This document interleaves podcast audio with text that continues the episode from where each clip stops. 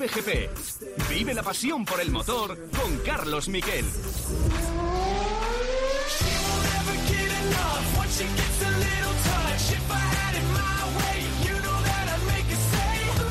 Hola, ¿qué tal? Buenas tardes, bienvenidos a Cope GP. No descansamos, el sábado estábamos aquí narrando la carrera del sprint. Vaya exhibición de Mar Márquez con ese podio logrado después de una pole que nadie se esperaba. Pero claro, el estilo pilotaje de Mar Márquez tiene estas cosas. Eh, va al límite y en la moto, en la carrera grande de ayer domingo, se le fue la moto, eh, arremetió contra Jorge Martín porque iba sin temperatura en el neumático delantero y después se terminó embistiendo de una manera realmente estremecedora al eh, piloto local. Al final, eh, bueno, pues eh, Oliveira está bien y el que tiene una lesión es Mar Márquez y el que tiene otra lesión es Jorge Martín. Un dedo roto para Jorge Martín, pero uno de la mano, el, meta, el metacarpiano, para Mar Márquez, que ha sido operado esta mañana en Madrid y que tiene que guardar reposo y no va a estar este fin de semana en Argentina. Por cierto, la norma de MotoGP dice que la sanción que ha recibido, justa además, Mar Márquez por esa maniobra en las eh, primeras vueltas, esa sanción de dos long lap, es decir, pasar dos veces por la vuelta larga, eh, hacer dos veces una vuelta larga por ese curbón que se hace fuera de la pista para penalizar, se cumple ya. Es decir, cuando vuelva en Austin, en la tercera carrera del año, que lo normal es que vuelva, salvo que se complique la situación, lo hará ya sin penalización alguna por ese incidente con Oliveira.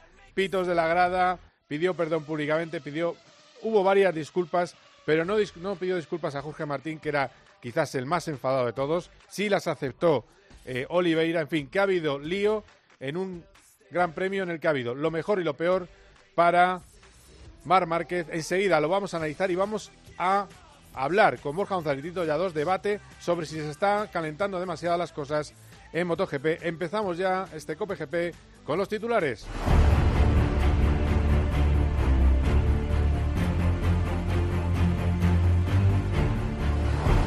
La victoria incontestable de Bañaya. Había 37 puntos en juego por primera vez en el Mundial de Motos. Los 12 de esa carrera al sprint y los 25 habituales del Gran Premio, de las 14 de las 24 vueltas.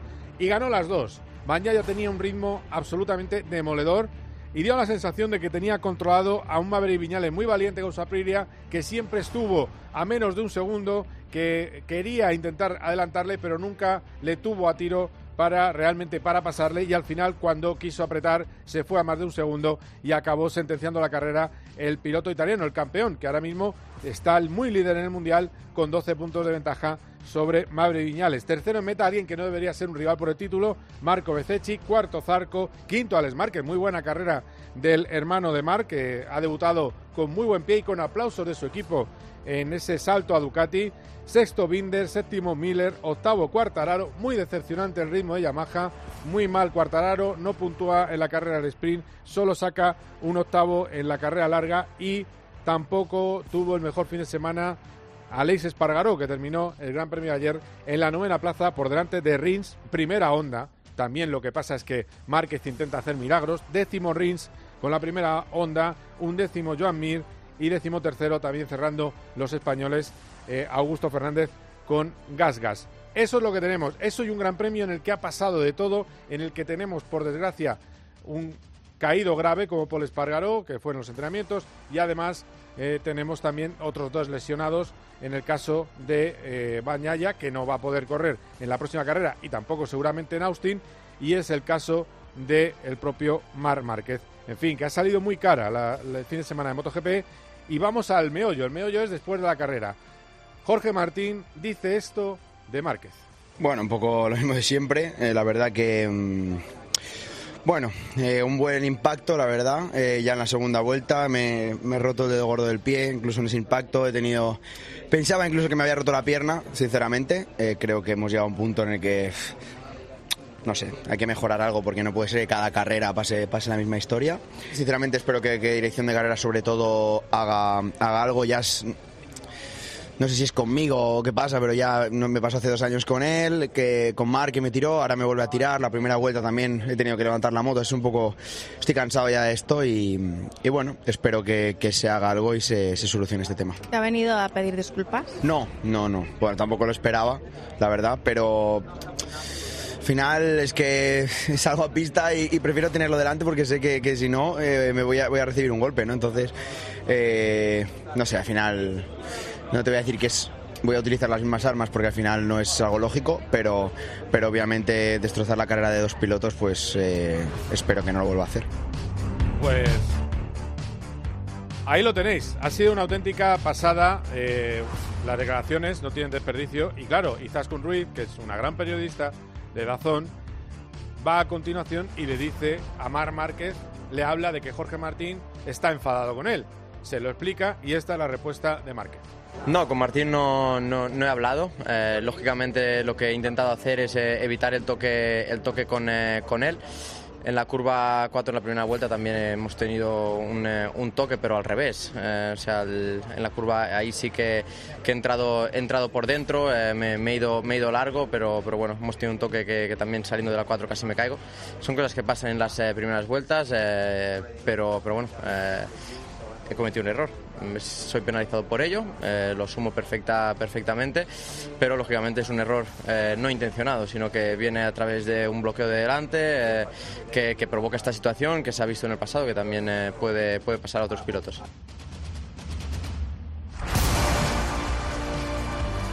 Pues ahí lo tenéis. claro, sí que hubo disculpas y fue a su box a disculparse y también en la clínica lo aceptó de buen grado Oliveira, es verdad sí que hubo esas disculpas de Mar Márquez que lo dijo públicamente. Claro, debería haber Marc haber sido más prudente y haber pedido disculpas a Jorge Martín, quizás sí, porque ahí empieza todo, porque pierde el control tocándose con Jorge Martín. Pero bueno, esto es lo que dijo de Oliveira Mar Márquez he salvado la, caída dejando frenos, pero lo que, lo que ha pasado es que cuando he dejado frenos, pues eh, la moto se me, se me ha encarado hacia, hacia el interior, he evitado el toque con Martín, no he podido evitarlo con, con Oliveira. Eh, lo primero que he hecho es interesarme por su estado. Afortunadamente está, está bien, así que, que bueno, pedir eh, disculpas a Miguel, a todo su equipo, a toda su afición, porque estaba en, en, su circuito, pero estas cosas en las carreras pasan. Cuando pasan debe ser penalizado por, por ello. Así que, que nada, veremos, veremos ahora cómo, cómo nos recuperamos.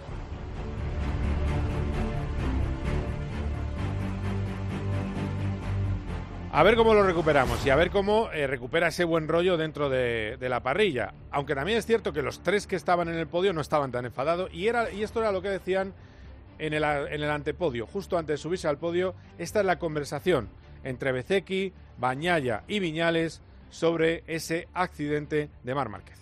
Oh, no, no, no, no, no. Uff. Cazzo Miguel, poverino. Puta. Che botta. Miguel... Eh... Che sfiga. Sì, ma... Oh, oh, madre de Dios.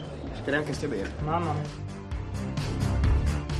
Espero que esté bien, le dice, dice eh, Bañaya. Y está bien. Es verdad que tiene una fuerte contusión en la pierna, pero va a poder correr el fin de semana en el que, en, eh, que viene en Argentina Miguel Oliveira. Hablando de los ganadores del día, Maverick Viñales, ¿cómo nos gusta ver a alguien tan talentoso como Viñales, que ha tenido también que recurrir a ayuda psicológica, que ha, ido, ha venido, ganar, o mejor dicho, volver al podio con Aprilia, primera carrera del año. Viñales quiere estar en la pomada de la lucha por el título, le escuchamos.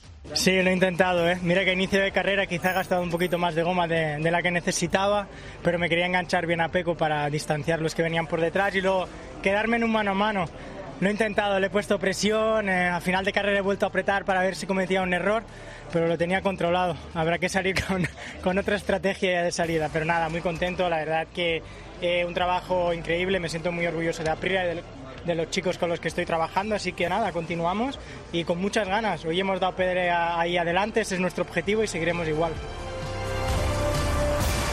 El ganador, Bañaya, 37 puntos, pleno, así estaba de contento quiero demostrar a mí mismo que he ganado el otro año por, porque fue el número uno. Así que eh, pienso que hemos hecho un buen trabajo seguramente. La carrera de hoy ha sido muy difícil porque eh, nunca he probado la, la, distancia total este año eh, porque era muy importante entrenar por la, por la sprint, que era diferente. Y cuando he, mirado la primera vez las vueltas, que, quedaban 19 vueltas. Así que fue muy, muy larga y cuando llegué a 12 he dicho, ok, ahora empieza la sprint, vamos, así. Y ha sido, ha sido, ha sido un poco extraño, pero al final eh, hemos trabajado muy bien. Y dos cosas más, bueno, dos cosas muy gloriosas. Primero, En Moto 2, triunfo de Pedro Acosta. A un segundo, coma tres segundos, doblete español, llegó Aaron Can- Aaron Canet. Acosta, el tiburón de Mazarrón, 5 kilos más de músculo este año, quiere ganar el Mundial de Moto 2 y ha empezado realmente eh, que no hay nadie que le tosa. Eh, ¿Por qué? Porque aunque Canet estaba ahí e intentaba aguantar el ritmo, cuando a cinco vueltas del final tiró eh, definitivamente a Costa no pudo hacer nada. Tercero Tony Arbolino, Salah que era el poleman en la cuarta posición y tenemos a González en la quinta y en la octava eh, entre los españoles Arenas, décimo Alcoba, décimo tercero Aldeguer. Bueno, es un poco lo que, lo que tenemos. Una Costa dominador que estaba así de de satisfecho en el micrófono de Dazón. Tiene, tiene salsa, tiene salsa. Bueno, eh, ha ido muy bien, ha ido muy bien. Volver al 37 me ha dado, me ha dado buenos recuerdos. Arrancas líder de la temporada. ¿Nos vamos a acostumbrar ya a esto? Vamos a cruzar los dedos y esperemos que sí. Y, por contra, alguien que tiene que luchar con él por el título, Alonso López, tuvo un día realmente negativo. Una vuelta larga por tirar a Besnayer y luego se fue al suelo cuando estaba decimocuarto. Así que uno de los grandes rivales de Pedro Acosta tiene un cero. Mejor no pueden empezar las eh, cosas para el piloto de Puerto de Mazarrón. Y luego está lo de Moto 3. La batidora no deja de producir grandes pilotos. Dan y no hubo champán en el podio. ¿Por qué? Porque Dani Holgado, 17 años, fue el más rápido, el que ganó la carrera, por delante de David Muñoz con solo 16, dos españoles y Caro Moreira, por cierto, del equipo MSI, de Teo Martín, muy contentos con su primer podio. Moreira, el brasileño, que tiene 18, le dijeron no, no puedes abrir el champán. Pues nada, no hubo champán en el podio por esos dos pilotos eh, menores, pero también otro nuevo descubrimiento. José Antonio Rueda, sevillano, cuarto, quinto Masiá, Artigas en la octava posición. Es la Copa de España de Moto 3 y así estaba satisfecho Dani Holgado. Bueno, sobre todo la confianza del equipo que me han dado desde el primer momento. Ellos el año pasado me querían todas las carreras, siempre me preguntaban, siempre me buscaban. Entonces, creas que no, eso te hace tener a alguien al lado que, que confían en ti, que creen en ti.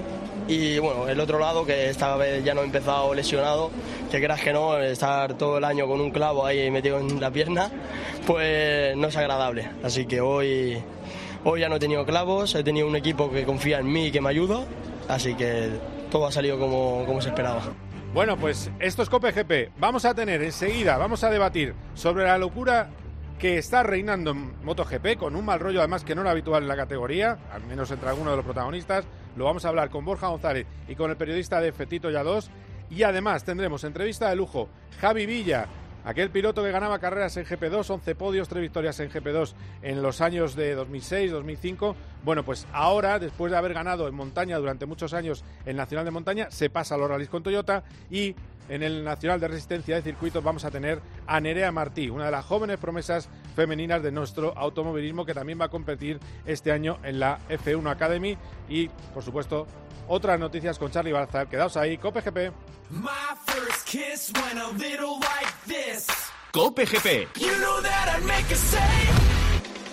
De lunes a viernes, el deporte se vive en el partidazo de Cope, desde las once y media de la noche con Juanma Castaño. ¿Qué noticias tenemos en el postpartido del Barça? ¿Alguno se ha atrevido a decir ha sido una liga muy competida, pero al final la hemos ganado? Nadie, ¿no? Prácticamente sentenciada, de hecho. Y el Barça es el equipo de Europa, y esto está en datos, que más corre. Y eso no ha pasado en la vida. Son cosas mías, son de mí. No, no, pero te pregunto a ti, ¿tú no ves fuera de juego? Yo, la primera impresión me parece. Después veo las líneas y veo dos tíos iguales. De lunes a viernes, desde las once y media de la noche. La mejor información deportiva y el mejor análisis lo encuentras en el partidazo de Cope, con Juanma Castaño.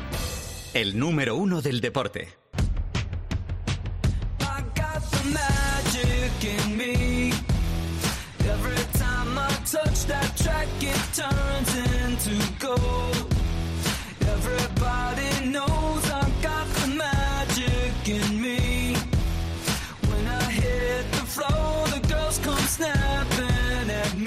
Bueno, pues es magia. Magia es lo que hizo Mar Márquez el sábado y lo que no hizo el domingo. Y lo vamos a hablar con Borja González y Tito Yados. Hola Borja, ¿qué tal? Buenas tardes, ¿cómo ¿Qué tal, estás? Carlos? Buenas tardes. Y Tito de la agencia F. Hola Tito, ¿cómo estamos? Hola, ¿qué hay? Buenas tardes, Carlos, y buenas tardes, Borja. Eh, Os pillo ahí, eh, no sé si Tito tú también vas a Argentina como Borja, pero os pillo en un día un poco complicado, lo sé, pero bueno, lo- os lo agradezco. Eh, a ver, ¿qué pasa? ¿Dónde, dónde nos situamos? En los, los de Márquez es Dios o los de que ahora, han ahora dicen que Márquez es un demonio? ¿Quién? ¿Tito, que también va a Argentina o yo? Venga, Tito, Tito que también va a Argentina. Yo como venga. queráis. Bueno, pues yo para empezar con un poquito de, de- de nivel alto y tal, yo diría que yo sigo pensando que, que es Dios.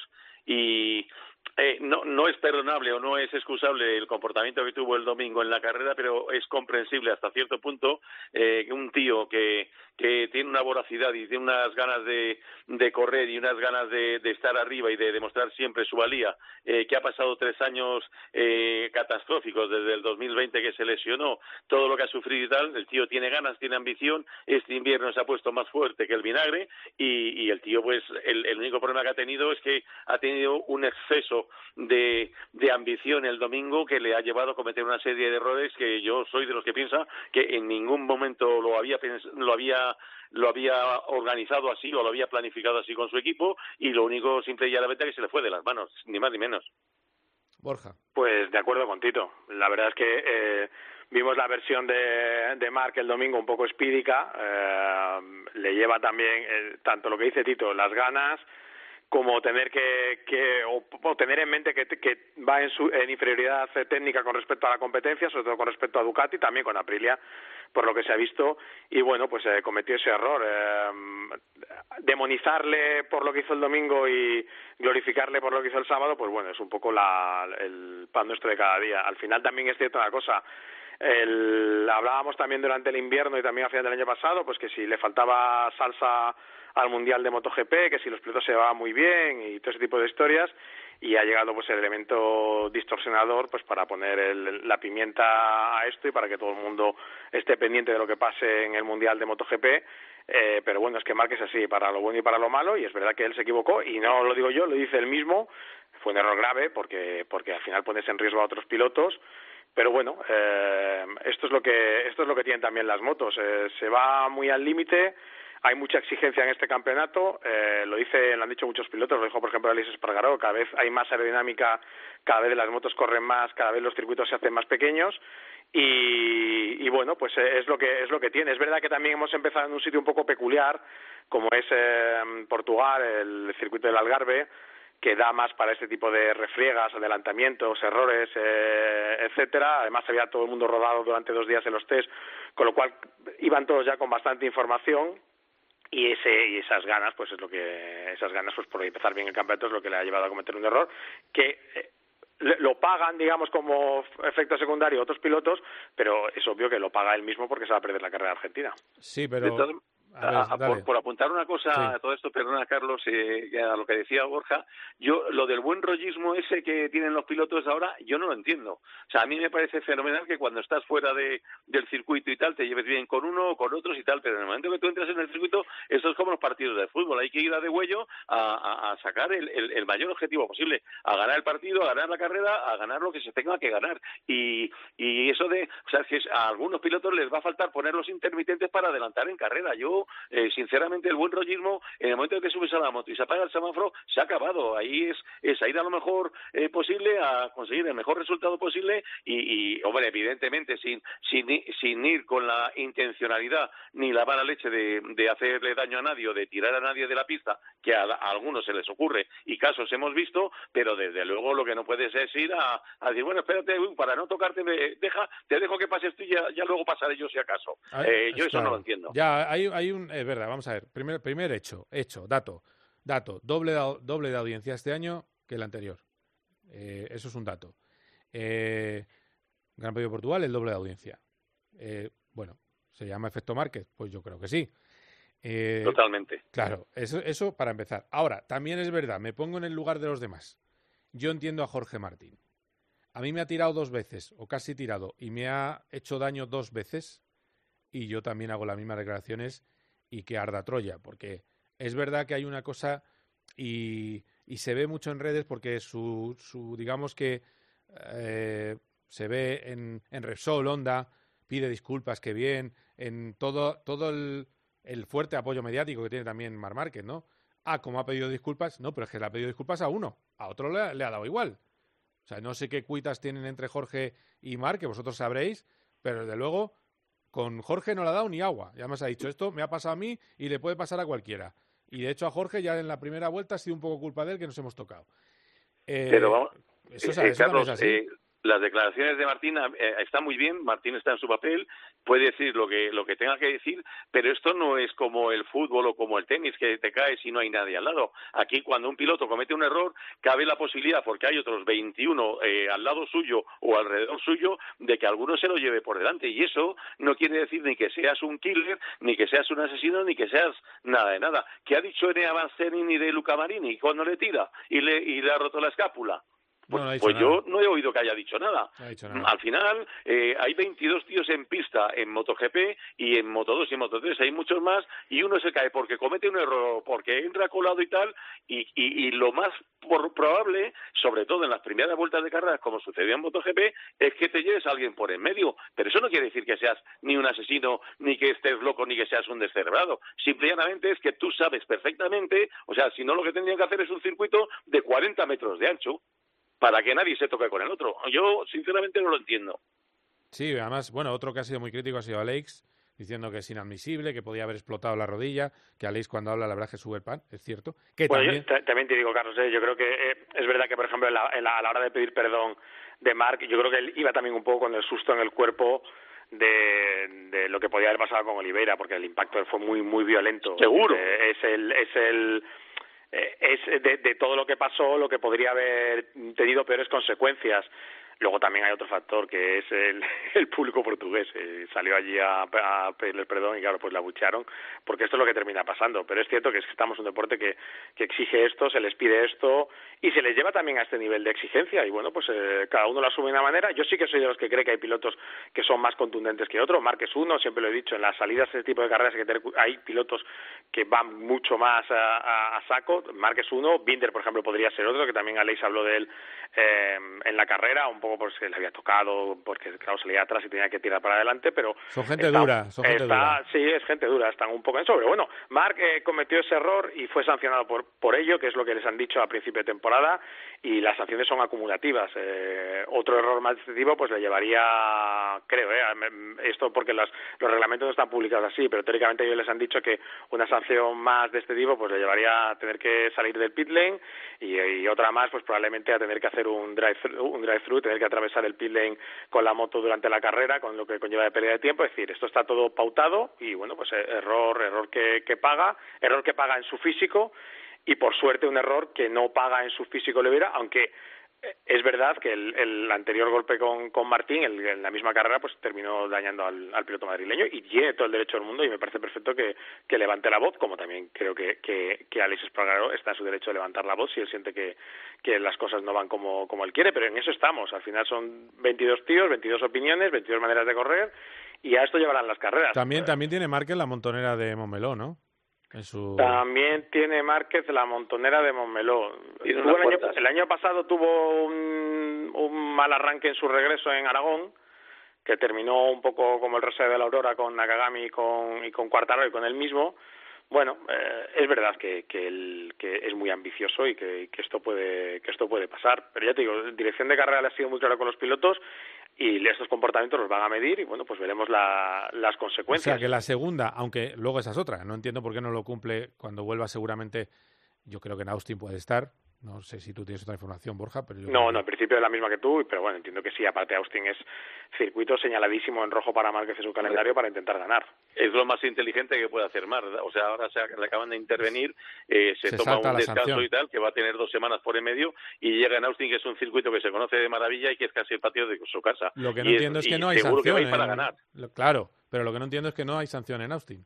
Eso no lo Bueno, entiendo. eh, a ver, eh, sobre la sanción, el, eh, lo que especificaba lo que lo que se envió del panel de comisarios es que cumplía la sanción en el Gran Premio de Argentina. Eh, al no disputar el Gran Premio de Argentina, pues se entiende que eh, sanción ya o, pago ya es el, no poder estar allí. No sé si luego va a haber una rectificación y van a decir como no lo ha cumplido en Argentina, pues lo tendrá que cumplir en Austin. Esto ya lo veremos, pero no no tenemos una normativa en un libro que nos llegue y digamos esto es así o asado. Eh, teóricamente y esto según publicaba un medio eh, británico de race.com eh, y habían hablado con fuentes del, campeonato, pues eh, si pone Argentina no tiene que cumplirlo en Austin. Eh, no sé si luego habrá algún tipo de, rectificación sobre la marcha, porque como te digo, al final esto mm, muchas veces te sorprenden las sanciones y no sabes por dónde pueden salir. Y luego está el tema de, de la cantidad de lesionados que ha habido en esta carrera. Es preocupante. Eh, no- yo creo que de verdad que hay que atajar el- la velocidad de paso por curva que proporciona la aerodinámica. Hay que quitar la aerodinámica de las motos. No produce más que dolores de cabeza. Se matan más, mejor eh, metafóricamente, van más al límite en las primeras vueltas porque es la mejor oportunidad para adelantar. Después, con todas las turbulencias, con todo lo que sobrecalienta el neumático, el aero eh, es un desastre. Os lo dice alguien que sabe muy bien lo que se sufre con la aerodinámica, eh, pero eso no tiene pinta de que lo vayan a quitar, ¿no?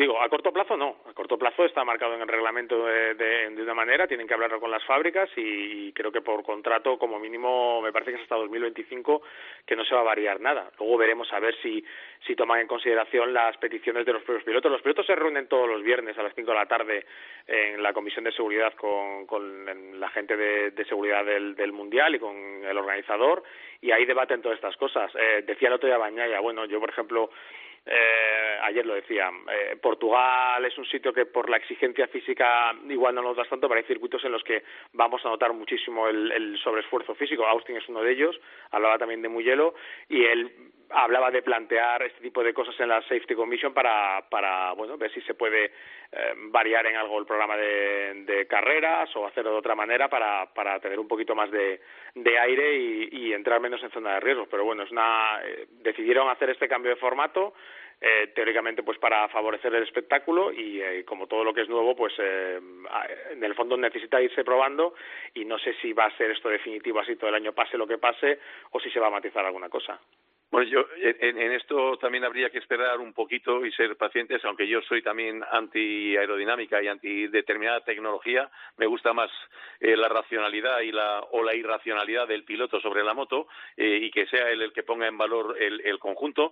Pero también hay que tener en cuenta que eh, para mí un error ha sido los test que se han hecho en el circuito de Portimao, los han aprovechado la inmensa mayoría de los equipos para preparar la carrera y para preparar el fin de semana del Gran Premio, que como dicen ellos es en donde se juegan los puntos y la gente, los pilotos y los equipos venían muy, muy preparados y muy, muy, muy eh, a sabiendas de lo que tenían y no tenían que hacer y, y lo que podían y no podían hacer. Y eso quizás les ha dado un plus de peligrosidad en todos los aspectos que, que ha acabado explotando en pista, pero, pero de alguna manera entiendo que también se tendría que, que recortar esta situación porque al final esto no es como las carreras de coches o de Fórmula 1, aquí el chasis eh, son los pilotos y, y ya hay dos en, en el dique seco y espérate que en las próximas carreras no, no caiga alguno más. Se llama Bañaya víctima de la primera carrera del sprint, que yo creo que tampoco va a estar en Austin porque son tres seguidas. Bastianini, Bastianini. Bastianini. Ah, perdón, Bastianini, joder, Sí, lo he dicho sí. mal. Bañaya es el que ha ganado. Eh, Bastianini, eh, pues eso, al final eh, eh, la bestia no va a estar en, en la próxima y tampoco en Austin. Es que ha sido un poco, Carlos, la- como, como suele decir, la tormenta perfecta, ¿no? Se ha cuadrado todo lo que dice Tito, eh, la sobre el, el sobre la sobreinformación en el circuito donde se ha comenzado el mundial ha hecho que todo el mundo llegase muy rápido al límite y entonces tendremos que medir mucho mejor cómo funciona todo en las siguientes carreras este fin de semana que viene en Argentina cuando ya digamos lleguen con la información del pasado y del año pasado en este caso y tengan ya que ajustar las motos también el circuito de Termas de Riondo es un circuito que normalmente el primer día suele ser complicado porque la pista no está en las mejores condiciones de limpieza no porque no no la limpien los los propietarios del circuito sino porque no se rueda tanto allí y bueno pues siempre que haya algún problema les va a obligar a, a un extra esfuerzo por la mañana veremos a ver eh, a qué nivel y por la tarde para tratar de clasificarse para Q2 pues les obligará también a forzar y vamos a ver cómo se plantea todo quién encuentra el- la puesta a punto antes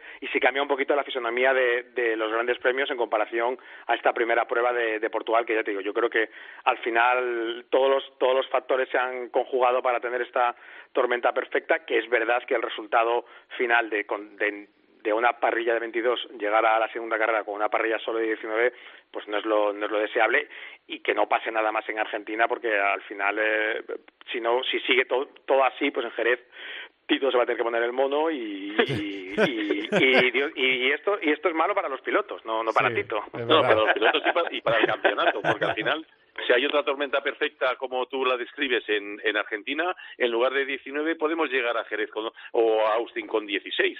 Sí, una- una Eh, pasada. Mm, Hay, que ver, o sea, verdaderamente estas dos siguientes carreras, tanto la de Argentina como la de Sprint, van a ser un poco la piedra de toque para saber si lo que estamos eh, viendo es acertado o es una auténtica temeridad y, y al final el campeonato este se queda en 10 o 12 pilotos. Bueno, vamos a ir terminando. Eh, Borja, porque, eh, por cierto, he hablado de Moto 2 y Moto 3 en la portada, ¿eh, Borja? Que luego sé que me lo Sí, dices. sí, te digo, te digo. Vale. eh, eh, simplemente, ¿cómo está Paul ahora mismo? Está en Barcelona, además, ¿no? Sí, está en Barcelona y bueno, está pendiente de, de, digamos, de que le den el re- resultado final, digamos, el veredicto final de qué es lo que va a tener que hacer, eh, la posible operación de la, de la clavícula de la mandíbula y luego pues el, todo el tema de la espalda, que es lo más complicado y ver a ver qué tiempo de recuperación puede necesitar o si tiene que eh, tienen que intervenir algo en la espalda, está todo un poco por ver, pues porque ha sido muy reciente, llegó el domingo y esto hay que tomarlo con cierta con cierta cautela. Bueno, eh, evidentemente él va a ser la, la- el gran damnificado del primer Gran Premio eh, por delante de los otros dos lesio- lesionados.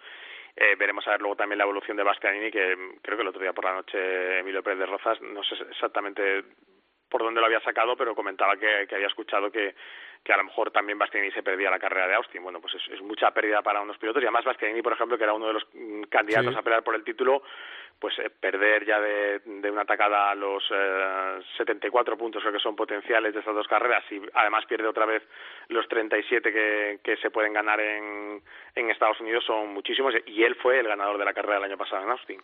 Bueno, pues eh, a ver qué pasa con todo eso. Horarios del próximo fin de semana, Borja. Ni idea. Venga, bien. O sea, Vale. esto, me tienes que avisar. Ah, Me perdona. avisar. Vale, son, vale. Son, horarios, son horarios, los mismos horarios, pero con, pero con hora argentina. Ya no me sé la hora argentina. Bueno, a lo largo del... MotoGP.com.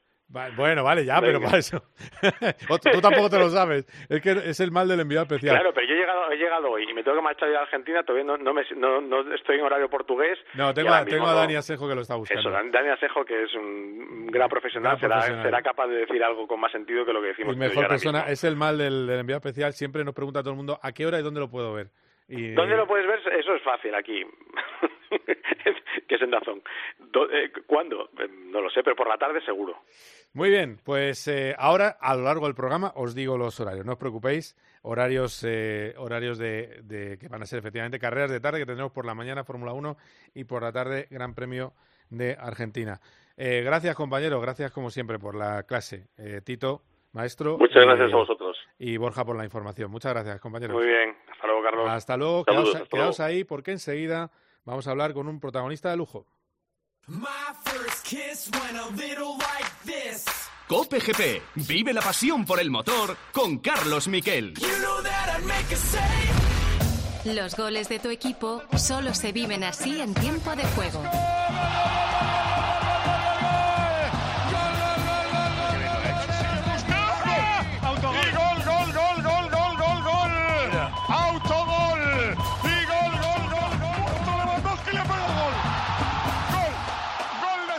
Tiempo de juego con Paco González, Manolo Lama y Pepe Domingo Castaño. Llorente para Griezmann. ¡Qué control! ¡Qué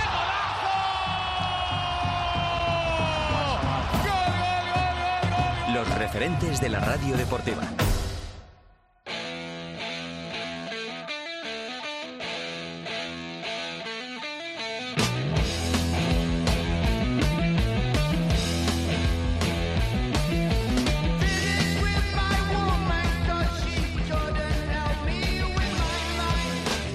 Bueno, pues eh, ya tenemos los horarios, que Dani Asejo los ha buscado perfectamente y tenemos, los- tenemos los horarios.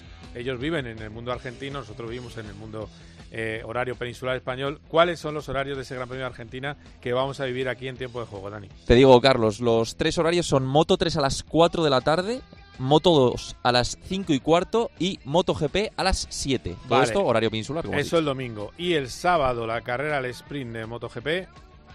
Eso te lo estoy poniendo. ¿Has visto? El eh? sábado Practica, la eh, carrera pam. al sprint, Tissot Sprint a las 8. 8 de la noche. Vale, perfecto. Y la calificación de MotoGP será antes, será a eso de las. eh, La número cuatro 1 menos es ¿no? de, 3, Sí. de 4 menos 10 a 4 y 5 y la 2 de 4 y cuarto a 4 y media. Bueno, pues a las 8 de la tarde la carrera al sprint del sábado lo más importante que tenéis que ver este fin de semana de MotoGP y la carrera de MotoGP será a las 7 de la tarde. Eso es lo que tenemos este fin de semana. Hablamos de Fórmula 1. Por cierto, si estáis en Madrid, sobre todo si estáis en Madrid, porque a lo mejor o no sois muy aficionados, pero aún así vale para todo el mundo.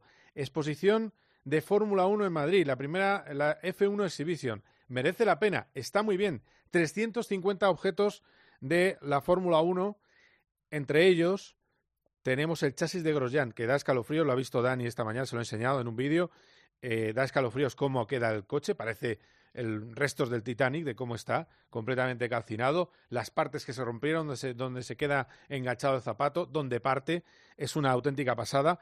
Y luego eh, también te- tenemos, eh, aunque no es muy, no da mucho gustillo a los aficionados españoles, pero tenemos el Alfa Tauri que ganó a Carlos Sainz en Monza en 2020 y además tenemos un par de monoplazas antiguos que son una auténtica maravilla. Sobre todo hay un Ferrari de la época de John Barnard que cuando uno piensa que ese coche tenía 950 caballos pero 540 kilos, se da cuenta de la locura que era. Ahora mismo en Fórmula 1 está en 796 con 1000 caballos. Son solo 50 caballos más, pero muchísimo más eh, peso. Se ve la evolución de la Fórmula 1, hay unas eh, figuras de los grandes campeones, está el Smooth Operator de Carlos Sainz, todos los cascos, los eh, vestuarios y también eh, algo que no se ha visto nunca fuera de Ferrari, el motor Ferrari actual, ese motor híbrido de Ferrari que también está expuesto, que es una auténtica maravilla. Que por cierto, os digo, Ferrari, no, no sé el problema, pero Ferrari tiene un problema que les impide aprovechar el coche a fondo en carrera. Por eso no están yendo bien en las carreras. Sin embargo, a una vuelta sí pueden explotar todo el potencial del coche. Cuando ellos tengan la información o la quieran suministrar, pues os lo contaremos. Pero hay un problema en Ferrari que hace que Carlos Sainz esté teniendo problemas. Y luego, para el fin de semana que viene, tener en cuenta que Melbourne debe ser un buen circuito para Aston Martin, visto lo visto. Circuito más parecido a Jeddah, pero que es también para pilotos expertos que saben hasta el último centímetro de la pista como Fernando Alonso. Así que yo creo que es una buena pista para Aston Martin, mientras que Ferrari irá un poco a, con lo que tenga a no en plan defensivo y evidentemente Red Bull favoritísimos. Eh, al hilo de esa F1 Exhibition ha hablado el responsable de IFEMA y responsable del proyecto de Fórmula 1. Han presentado ya el proyecto a la Fórmula 1. Han presentado ese proyecto. Horizonte 2026-2027 para que haya una carrera en Madrid, Gran Premio de Madrid, Gran Premio Urbano. ¿Qué atractivo tiene? Bueno, pues cero carbono emisiones en su montaje y desmontaje. No sé cómo lo hacen, pero ese es uno de los atractivos. Y además, la otra, el otro atractivo que quieren tener es que sea una gran fiesta, con un fin de semana de conciertos, aprovechando que ahí hay una zona de conciertos muy cercana en Valdebebas, es decir, al ejemplo de Austin. Un circuito que hay varias opciones de circuito posibles, que se tendría que construir una zona de paddock y que se cree que puede tener alrededor de 5 kilómetros. Ha hablado José Vicente de los Mozos, que es el responsable de IFEMA, ha hablado con los compañeros de relevo y esto es lo que dice. Primera vez que reconoce que esto va en serio. Nosotros eh, tenemos un proyecto para albergar un gran premio del futuro de Fórmula 1 en el FEMA Madrid. Se lo hemos presentado a, a los equipos de Fórmula 1, a la FON. Lo están estudiando y ellos admiten que es un proyecto interesante. A partir de ahí hay que trabajarlo y hay que seguirlo. Bueno, pues hay que trabajarlo, hay que seguirlo y creo que tenemos ya a nuestro próximo invitado aquí, que es Javi Villa, pilotazo, que ha ganado varios campeonatos seguidos de montaña, que ganó tres carreras de GP2, 11 podios, amigo de la casa. Hola Javi, ¿qué tal? Buenas tardes, ¿cómo estás? Hola, muy buenas tardes. ¿Por qué te llamo? Porque ahora te pasas a los rallies y estás corriendo la Toyota Iberian Cup, tienes que llevar un señor al lado que te dice las cosas, que es- no, es lo- no es fácil. ¿Y cómo está siendo esa experiencia? Has empezado, bueno, te, te he visto ya compitiendo en el Rally del Agua, que has terminado séptimo en tu categoría. Sí, bueno, estamos ahí conociendo un poco esa nueva parte del automovilismo, ¿no? De los rallies y, como bien dices, el tema de, del copiloto, el tema de no conocer la carretera, llevar muchos años, pues, pues 27 años llevo compitiendo, ¿no? En karting, en fórmulas, montaña y más o menos todo es el mismo patrón. Memorizas, conoces y funcionas al límite tú solo. De pronto aquí pues no conoces, eh, coges notas, pero cada vez que la curva es ciega, que hay rasantes, que pues te encuentras con algo dentro del estómago, ¿no? Que te dice, ¿y ahora qué? Y bueno, encima estas primeras carreras, eh, el campeonato de, de Toyota, es tierra y asfalto, encima empezamos por la tierra y entre que ya tienes bastante con pensar cómo gira el coche, cómo apoya, cómo frena, tener que estar escuchando, pues bueno, está siendo un comienzo durillo, pero, pero la verdad que me lo estoy pasando muy, muy bien. Sí, porque además en los rallies de tierra no te dejan, no puedes entrenar, con lo cual Eh. era un comienzo, en fin, complicado, ¿no? Sí, este fin de semana en Terra de Agua pues solo teníamos una pasada. Haces una pasada con el coche de calle a 15, 20 por hora cogiendo las notas y luego coges el de correr y dices, y ahora tira. Y dices, bueno, ahora tira, tira, ahora vamos a ir viendo qué tal. Pero bueno, y poco a poco la verdad que mejorando, al final del día se puso a llover y, y bueno, cogimos un poco más de confianza, acabamos haciendo cuartos en el último tramo y, y bueno, necesitas kilómetros, ¿no? Y soltándose en esta carrera, la verdad que me lo pasé muy bien, disfruté un montón y, y fuimos eh, un paso más adelante, que es lo que se espera, que cada carrera puede ir mejorando y ver hasta dónde somos capaces de, de llegar y de acercarnos. Sí, estás con Toyota Asturias, con, el- con eh, Andrés Blanco de copiloto. Eh, eh, ¿No vas a hacer nada de montaña este año o todavía hay alguna sorpresa? Sí, sí, sí, con la montaña seguiremos. Sí, como, como decías ahora, esto viene un poco de la mano de, de Toyota Asturias, Skin me lo propone, pues la verdad que, que todo lo que era la Copa Toyota me gustaba, era una forma de conocer los rallies, coches 4x4, tierra, asfalto, encajaba un poco e- en el plan perfecto para, para ver este mundo de los rallies. Y bueno, una de las cosas que hablé con ellos es que yo pudiera seguir haciendo mi proyecto, lo que estábamos haciendo siempre que, que el calendario me lo permita, la verdad que que todos ellos aquí en Asturias, en Toyota, pues eh, encantados, sin ningún problema, y en mayo empezaremos en el FITO, que será la primera carrera de, del Campeonato de España en montaña, con, con el nuevo Bango, con la categoría CM, y a ver qué tal. Va a ser un año entretenido. ¿Cuánto acelera de 0 a 100 tu coche de montaña? Que es una auténtica, una auténtica locura.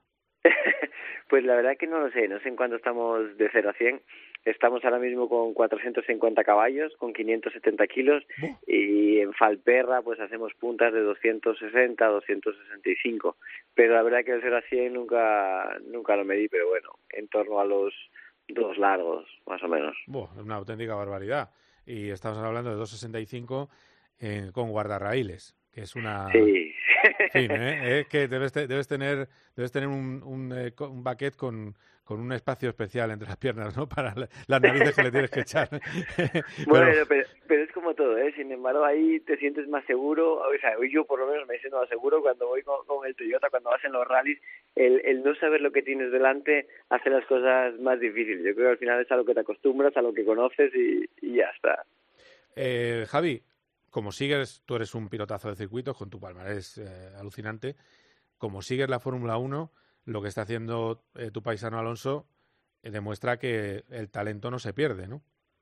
Efectivamente, yo creo que, o por lo menos yo, no lo esperaba, no lo esperaba encontrar lo que estamos viendo ahora mismo a principios de año y no por Fernando, sino pues bueno, yo no apostaba que pudieran estar tan fuertes, que, que llegaran a tan pronto, eh, por mucho que hubieran cambiado el personal dentro del equipo y creo que ahora mismo están realmente como segundo equipo y Fernando pues como siempre aprovechando esa oportunidad, ese momento y, sin dejar escapar lo que hay hoy, que mañana nunca se sabe lo que viene y, nos está dando un comienzo de temporada con un ánimo y una ilusión que, hace tiempo que no teníamos y a ver qué puede pasar en las próximas, cómo lo pueden defender y como él decía, ¿no? Si las dos próximas se mantienen ahí, puede ser un año muy bueno. Oye, el fuera dentro de, de Hamilton, qué bonito fue, ¿eh? Voy por fuera y entro por dentro, ¿eh? Sí, estuvo, estuvo entretenido. Aunque bueno, ya sabes que personalmente echo un poco de menos el, el que para adelantar no haya el DRS, ¿no? Sino que lo tengan que pelear ahí un poco, buscar el hueco y tirarse, pero pero dentro de lo que tenemos ahora mismo los adelantamientos, da, da un poco de vida. Sí, además ese fue sin DRS, ¿eh? Los, los dos de Fernando Por fueron sin eso, por DRS. eso. Claro, eh, por eso nos gustó más. Es que el otro día, Claro, el otro día, un poco de vida al final. claro, el otro día Verstappen pasaba en mitad de la recta. Es que Es para ver coches en la autopista no, no, no nos gusta, vamos, no sé. se, se queda en una gestión de equipo, ¿no? Llegas, sabes que llegas a recta, si eres rápido, es más, yo ver momentos donde podían adelantarse y no adelantaban porque sabían que en la siguiente recta iban a coger el DRS y entonces el rival te iba a volver a pasar y dices, no, no te adelanta ahora que te voy a adelantar en la siguiente. O sea, esa capacidad de poder decir, nada, adelanta en la siguiente porque no tengo problema, dices, coño, a mí eso no me tocó vivirlo ¿eh? en la época, ¿no? No se podía desperdiciar un momento porque a lo mejor Sí. no tenías otro. Y bueno, sí es cierto que eso se echa de menos, pero, pero bueno, es lo que tenemos ahora mismo. Muy bien, oye, pues eh, Javi, que muchísima suerte, ¿eh? Que pro- próximo, próximamente, ahora la Iberian Cup, a lo mejor el año que viene, ¿no? No sé, tú verás, pero eh, a por el Nacional de Rallys, ya que estás, ¿no? Bueno, vamos a ir poco a poco, ¿no? De momento estamos aquí con Toyota y, lo que me gustaría es llegar a final de año y ser realista conmigo mismo y ver cómo me encuentro, cómo me encontré en los rallies, eh, cómo me adapté al copiloto, a la tierra, todo y ver si realmente dices, oye, pues mira, yo creo que podemos tirar, que podemos ir rápido o mira, esto del copiloto, del no conocerlo, yo muchos años de la misma forma y, y me cuesta y, y voy a llegar hasta aquí. Entonces, cuando llegue final de año, te comento realmente mi opinión. bueno, también tienes ahí la, el europeo montaña, ¿eh? que también sé que lo tienes en la cabeza, o sea que, que también Sí. puedes ir a por él, o sea que, bueno, tienes varias opciones, o sea que... Eso sabes que lo comentamos, ¿no? En su momento Sí. cuando nos vimos la última vez, me Sí. gustaría, llevamos hecho un gran trabajo estos años, el año pasado íbamos segundos del Campeonato de Europa cuando hubo que parar por falta de presupuesto, y hombre, creo que todo el equipo, que Vango, pues se merece, se merecía luchar por ese podio y, y que se puede conseguir, pero bueno, poco a poco hay que buscar el momento, son años duros y, y a ver si pueden conseguirlo para que estemos ahí. Qué maravilla hablar contigo, Javi. Estaremos en contacto durante el año, ¿eh? Un abrazo muy fuerte. Cuando quieras, un abrazo a todos. Venga, que, vaya, que vaya muy bien, que enseguida pasa por aquí Nerea Martí, que va a correr el Campeonato de Resistencia con José Manuel de los Milagros con BMW. Vamos a escucharla.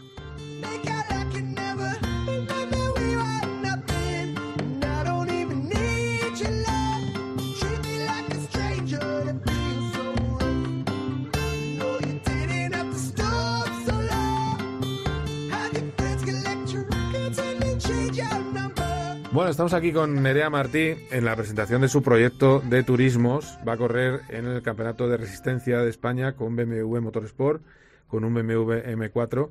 Y esta es una entrevista especial, porque es la primera vez que hacemos una entrevista dentro de un coche. Toda la vida dedicándome a monoplaza, no se puede hacer entrevista dentro del coche, pues tengo al volante a Nerea. Hola Nerea, ¿qué tal? ¿Cómo estás? Oye, cuéntame un poco, esto parece una nave espacial, ¿no? Este coche. La verdad que es una pasada, es la primera vez que me monto al M4 GT4 y la verdad que llama mucho la atención, es como una es como súper agresivo, ¿no? Sí, sí, es, eh, claro, estamos hablando de un coche que tiene, eh, ¿cuántos son? 550 caballos, ¿no? Sí. ¿Y peso aproximadamente? Eh, 1300, 1300. Hay que aligerar ahí, ¿eh? creo que era 1300. Y luego tenéis aquí todo un display digital. ¿Qué cosas salen en el display del, del coche? Bueno, pues te sale todo, te sale velocidad, te sale tiempos, te salen temperaturas, te salen... La verdad que me estoy, te estoy diciendo del coche el año pasado porque este aún no lo he probado. Pero bueno, pues suele salir, suele salir eso, ¿no? Si vienes mejorando, si vienes empeorando, tiempos, temperatura de agua, temperatura de tal, luces, eh, pues todo lo que tocas, ¿no? Al final, si pones el aire, pues te sale que está el aire, te salen los controles, si los llevas, si no, pues todo eso lo puedes ver en, en la pantalla. Ah, muy bien. Eh, y un volante además que parece de videojuego. Que Sí, sea la así. que es un fanate, que es como el simulador que tengo. Ah, sí, ¿no? Sí. Ah, muy bien. Pero muy bien, muy bien. La verdad que tengo muchísimas ganas de salir a pista y de probarlo, sí. Eh, hay una cosa, mm, a ver, mm, es la tercera o cuarta vez que te entrevistamos. Eh, ¿Por qué corriste el año pasado la Woman Series, séptima, sabes ya lo que es hacer podio en Woman Series, y vuelves otra vez con monoplaza con la nueva categoría, ¿no? Sí, con F1 Academy. Eh, no sube las series, pero bueno, creo que también es una gran oportunidad dentro del mundo del motorsport. Y bueno, una oportunidad que voy a aprovechar al máximo. Creo que, que puede tener mucha salida y creo que, como te digo, ¿no? que es una gran oportunidad. Así que bueno, vamos a ver qué tal va. Empezamos ya en breve, queda un mesecito, y a darlo todo. Puedes luchar por el campeonato, porque ¿qué condiciones eh, eh, en la W Series te, te daba el coche la organización? Aquí es igual. Eh, en ese sentido, ¿cómo funciona? ¿Qué, qué monoplazas son? Es, una, es un Fórmula 4 y es por equipos. Está Campos, está Carlin, está MP, Ah, tú estás con Campos, es verdad, Prema y es verdad. con Campos. Ninguna duda desde el principio, además equipo valenciano, ¿no? Que menos. Y bueno, pues eh, con muchas ganas, F4, con Campos, empezamos en Austria a finales de, de abril. Y bueno, pues una categoría que, que yo creo que va a tener muchísima visibilidad ya que pues va junto... O sea, no vamos el mismo fin de semana que la Fórmula 1, excepto Austin, que sí que estaremos allí, pero sí que va pues de la mano de la Fórmula 1 en el tema de redes sociales, de que nos apoyan, de que obviamente pues estar de la mano de la FIA, pues es- yo creo que es algo muy importante hoy en día, sobre todo pues con el mundo de la mujer, y a ver pues si en, en los próximos años apuestan por una chica.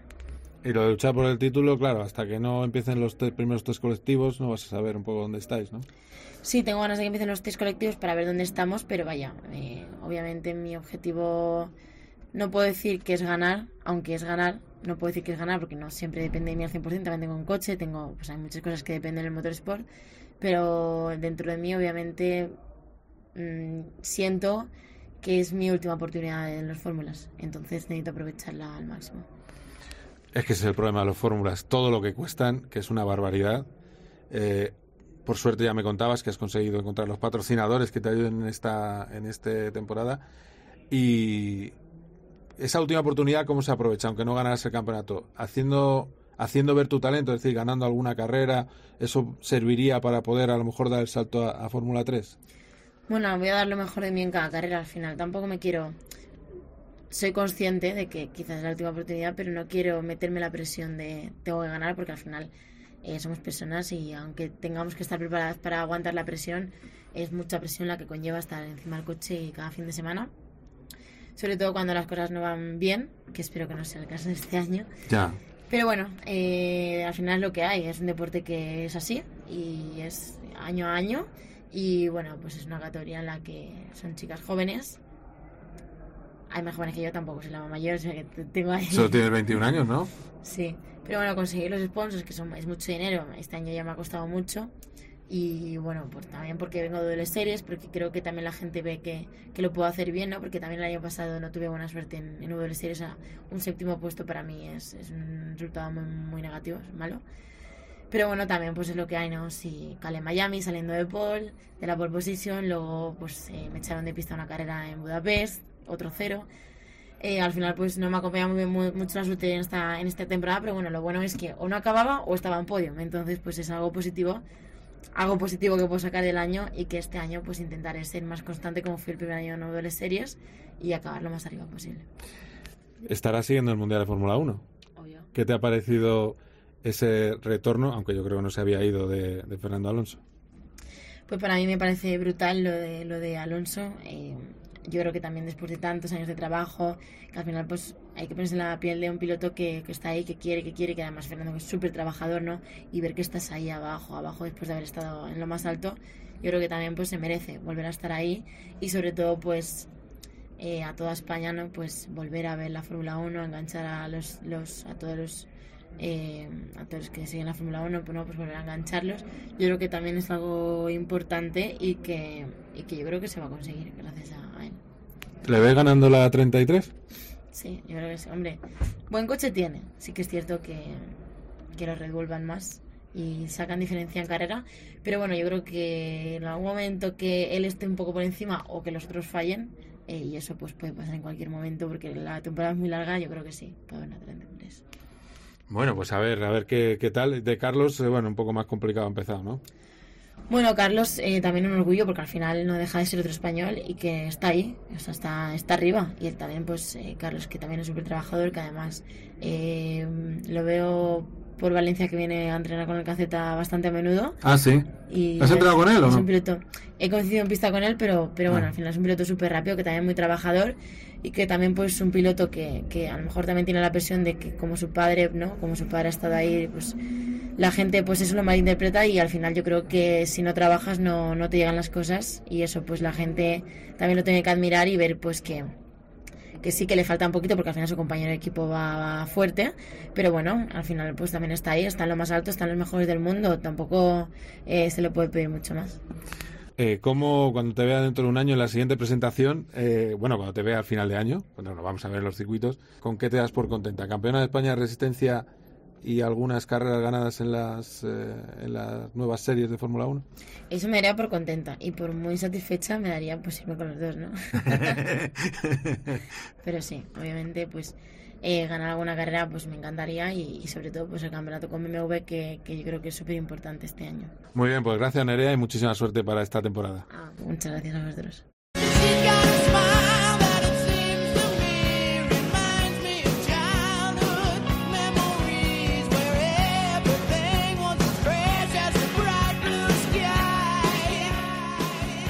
Estamos terminando este Cope GP. eh, pasa como siempre por aquí Carlos Barzal. Hola Charlie, ¿cómo estás? Hola, Carlos, muy bien. ¿Cuánto tiempo? Nos hemos visto esta mañana, ¿verdad? Hemos estado, Exacto. ¿verdad? Hemos estado en, en una presentación entrañable, entrañable porque eh, al final hay que apoyar el automovilismo nacional también y, y la Motorsport Week. eh, eh, no, ¿cómo se No, eh, El Racing Weekend. Racing Weekend. Ujú. El Racing Weekend de la Federación Española de Automovilismo que tiene un nuevo patrocinador, ¿no? Sí, uno de los que, para los que seguimos las carreras americanas desde hace muchísimo tiempo, pues es más que conocido, pero claro, en Europa y en particularmente en España, pues, pues si no seguías esas carreras, no. Como es Napa, que es un Sí. distribuidor Sí. de recambios, básicamente. Sí, sí, sí.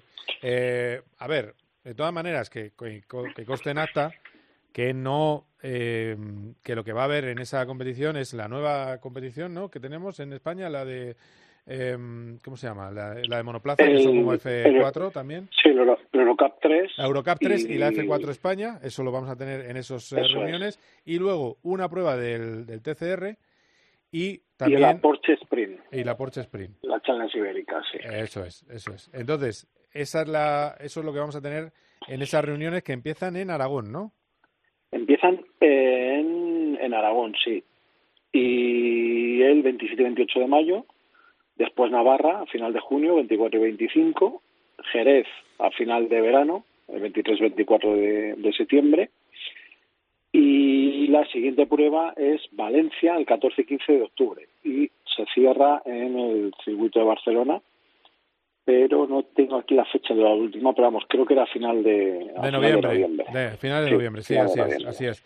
Eh, claro que no coincide eso con, con las pruebas de la resistencia española, que por cierto que acabamos de tener, en- acabamos de tener a Nerea Martí y Gran eh, piloto, por cierto. Gran piloto, exacto, una pilotaza.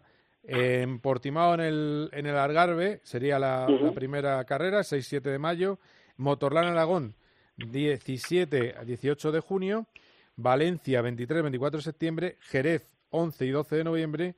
Y Barcelona, 1 y 2 de diciembre. Eh, son las carreras de resistencia de eh, donde va a competir con un equipo oficial eh, BMW Motorsport con José Manuel Dos Milagros y con Nerea Martí, que, como contaba, eh, con la F1 Academy se ve ante su última oportunidad en monoplazas. Así que a ver si tiene suerte. Además, hemos hablado con Javi Villa, pero cuéntame qué tal ha ido el rally de agua. Bueno, pues el Terra Dauda, eh, victoria clara de, de cohete, sin ningún problema, triplete Skoda, pero fallaron bastante de los favoritos. De hecho, Ares se salió en el último tramo. Y entre los, entre los, eh, la Copa Toyota, los GR, ganó Dani Verdomás, que es uno de los, eh, es uno de mis ojitos derechos, un pilotazo, Sí, como a la Copa de un Pino. Y Javi acabó el rally, espérate que lo tengo Sí, por no, aquí, séptimo, porque- sí, ya hemos hablado con él. Séptimo, Ah, séptimo. vale, vale, Sí, vale, sí, sí, vale, sí. pues eso. Séptimo en la Copa. Pero ha hecho un cuarto en el último scratch. Eh, sí, a ver, Javi, ya comentamos, estuvo corriendo un- el rally de Corpa Santorcaz Pezuela, del regional madrileño, para, para habituarse, y yo lo que vi es que fue, tiene mucha cabeza. Javi siempre ha tenido bastante cabeza, y entonces se lo está tomando como debe tomarlo, que es un aprendizaje y haciéndose al coche. Entonces, eh, la línea va a ser ascendente, seguro, porque es un pilotazo, pero yo creo que hace bien en no salir, entre comillas, a lo loco y poniendo el coche patas arriba. Entonces está, dice, por lo que he podido comentar con él este fin de semana, que ya escucha y procesa lo que le dice el copiloto, que es que no hay que olvidar que Javier siempre ha sido un, ha sido piloto de circuitos, piloto de montaña, ha ido solo. Sí, sí, sí, Entonces, sí. escuchar a alguien ah, que va a la derecha diciéndote, en este caso, las notas, es muy complicado. Bueno, pues estamos terminando el programa. ¿Algo más, Charlie? Nada más, que nos espera fin de semana gordo y que aparte de todo lo que hay en Australia tenemos la Indy con Palou el domingo por la tarde en Ah, el. Ovalo de Texas. Sí, sí, sí, sí, sí, pues sí.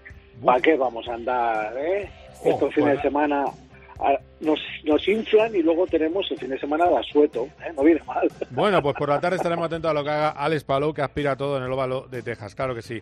Eh, pues gracias, Charlie, un abrazo. A vosotros, un saludo a todos los oyentes, adiós.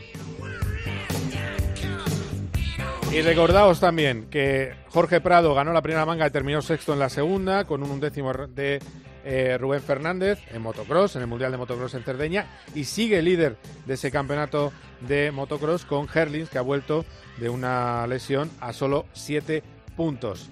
Fin de semana de motor aquí en Cope, 7 de la mañana, viviremos en la sintonía de vuestra radio favorita ese Gran Premio de Australia. Y por la tarde todo lo que pase en las motos y por supuesto en la IndyCar, como acaba de decir Charlie Barazal. Ha sido un placer. Adiós.